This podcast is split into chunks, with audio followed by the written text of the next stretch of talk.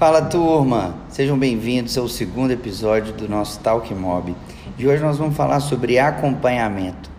Se você se sente ansioso na primeira visita, no primeiro contato com o cliente, doido para realizar aquela venda de cara, fica mais uns minutinhos aqui comigo que nós vamos destrinchar um pouco sobre esse assunto. Super normal. Eu falo que o profissional de vendas, profissional da corretagem, que não tiver um pouquinho de ansiedade, que não tiver aquela aquela, aquele sentimento, aquele friozinho na barriga antes de atender o cliente. É como se fosse um ator que não tivesse aquele prazer em subir ao palco, né? Então é normal. A ansiedade ela só não pode te paralisar. Ela tem que te motivar para a ação. Mas ela também não pode ser passada para o cliente. E eu vou trazer alguns números para mostrar para vocês como que isso funciona, tá? Aqui, por exemplo, na Casa Mineira, em 2020, nós realizamos 3 mil vendas.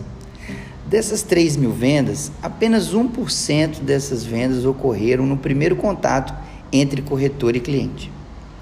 99% das vendas, 2.970 vendas, aconteceram com o processo de acompanhamento, de conhecimento entre o cliente e o corretor. Porque o, o cliente ele também tem que conhecer você para fazer essa venda. Não é só você a ele e as necessidades dele, quais são as dores, quais são os anseios, quais são as angústias, qual problema ele quer resolver. Ele também quer ter tranquilidade, ele quer ter a certeza que ele pode confiar, muitas vezes, o dinheiro de uma vida inteira nesse profissional de vendas, tá certo?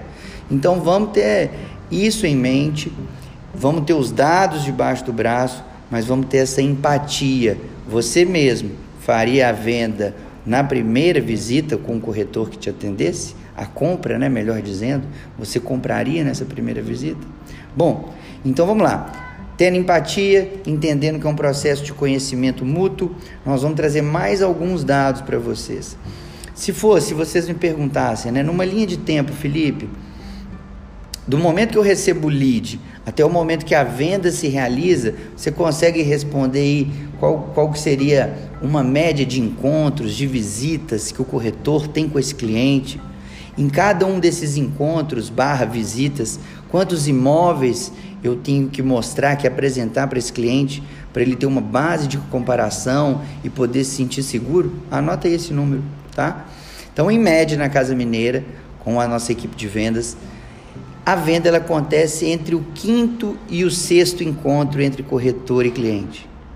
Em cada um desses encontros, esse corretor vai mostrar de quatro a cinco imóveis ou seja, o processo de amadurecimento do cliente gasta-se mais ou menos 25 imóveis, um pouco mais, um pouco menos, para você deixá-lo seguro, para você dar base de comparação, para que dê tempo de criar, de que vocês criem esse elo, esse vínculo entre corretor, cliente, cliente, corretor, um elo de segurança, de conhecimento.